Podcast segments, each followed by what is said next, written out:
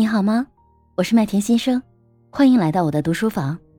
下面的内容是我们读书活动的直播回放，由于版权的原因，我们只保留了大家讨论的部分。欢迎你收听。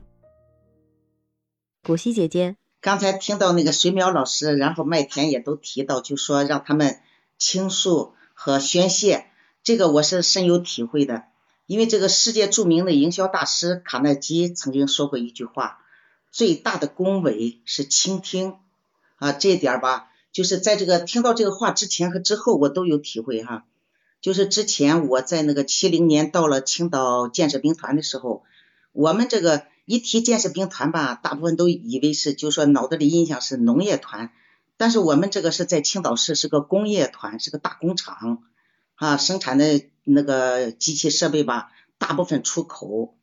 当时呢，就是现在年轻人不是不知道当时的历史背景，当时就说年轻人绝大多数都要上山下乡，然后呢，当时就是我们这个建设兵团呢，当就是大开后门，我很多很多人吧，为了逃避上山下乡，还有的农村户口的孩子，为了想来到城市。然后呢，他只要是在建设兵团这，只要有关系，就把他们介绍到这儿来。然后我们这个兵团呢，两千多人吧，最大的二十岁，最小的十三岁，来自全国各地，除了没有西藏的，全都有。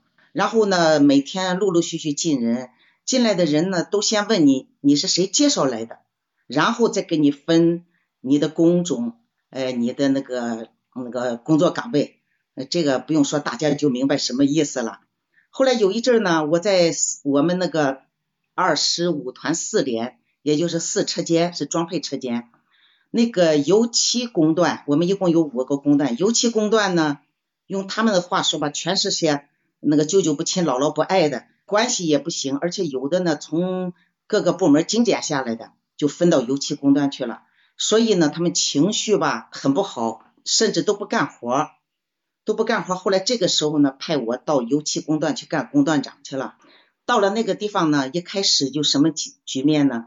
就是干活就我自己在那干，大家都在那坐着看。我心里想啊，人心都是肉长的，我看你们能看多长时间？比如说有一次呢，一工件儿，这个工件儿吧是钢铁的，一件大概二三十斤吧，有一二百个工件儿。我以为呢要把它摆在架子上喷漆。我就一个一个一个的往架子上搬，全体都在那坐着。然后等我搬完了，有一个人告诉我：“周工长，这些工件要放在地上喷的。”我说：“哦，知道了。”我又把它一个一个一个的又搬到地上。就是在这种情况下，每个人他们都有怨言，都有自己的就是那个背景，所以说情绪很大，都不干活。这时候我怎么办呢？我吧，就是也不是批评，也不是教育。我就挨个的找他们，就是谈心，一句也不提工作的事儿，就拉家常。然后呢，听他说他什么家庭，兄弟姐妹几个，他是来自什么地方的。然后呢，他现在有什么怨言，有什么那个好像困难，挨个的就这么听听他们聊，能解决的我就帮着解决。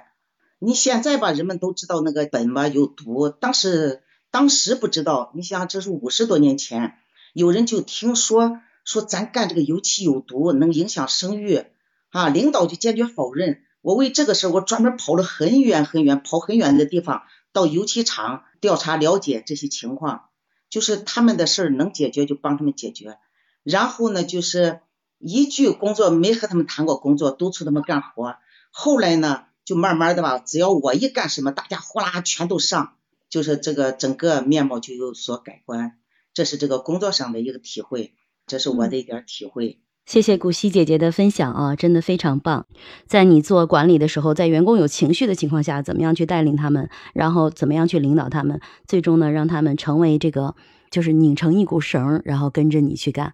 那其实真的是一个非常好的案例啊。呃，尤其是其实在那个时候，在体制内，在书中，在我们今天的书中的这个二百零九页这个部分，其实他也有讲到过，就是在企业的这种等级制度下。在二十世纪，经理经理人员的他们曾经长期的处于统治地位。有国企啊，可能或者是呃，如果在外企的话，我不知道大家有没有人有在日企做过的，就是那种等级制度是非常森严的，或者是有一部分的韩国企业啊，可能也有这种感受。其实现在的这种金字塔模型、金字塔式的这种组织架构，可能已经不能适应当今时代的发展了。很久，应该应该很多年以前，就企业里头可能都开始去实现那种矩阵式的组织架构，或者是扁平化的，我们叫扁平化的管理。那这种过去的铁血的老板，可能已经。没有办法在这个职场上再去生存，可能要去改变的就是人际关系的大师的时代。那如果有参加过我的节目的朋友们，那我之前有一个蜕变之下的职场之思的那一期节目，大家也可以去回听我的麦田圆桌会议，也有这个节目可以去听。那当时呢，我的节目嘉宾李可群先生他有提到，就是为什么会。现在的这个时代，可能管理方式会有差异。它从过去的产品为王，只要你有一个货，八十年代的时候啊，你有一条牛仔裤，你就可以卖爆。产品为王，到渠道为王。那到九十年代，很多的这种大型的连锁企业开两百家店、三百家店、两千家店、三千家店。那只要你有渠道，能把你的产品触达到所有的终端，让客户接触到你，那你就会能把生意做大，而且通过规模化效应去降低企业的运营成本。就可以做得很好，产品为王，渠道为王。但是现在这个时代，随着科技对这些很多行业壁垒的打破，那可能就只能通过人脉，通过粘性，通过这种人的社交关系去建立。呃，所以他讲的第三个时代，就是当下我们所处的时代，人脉为王。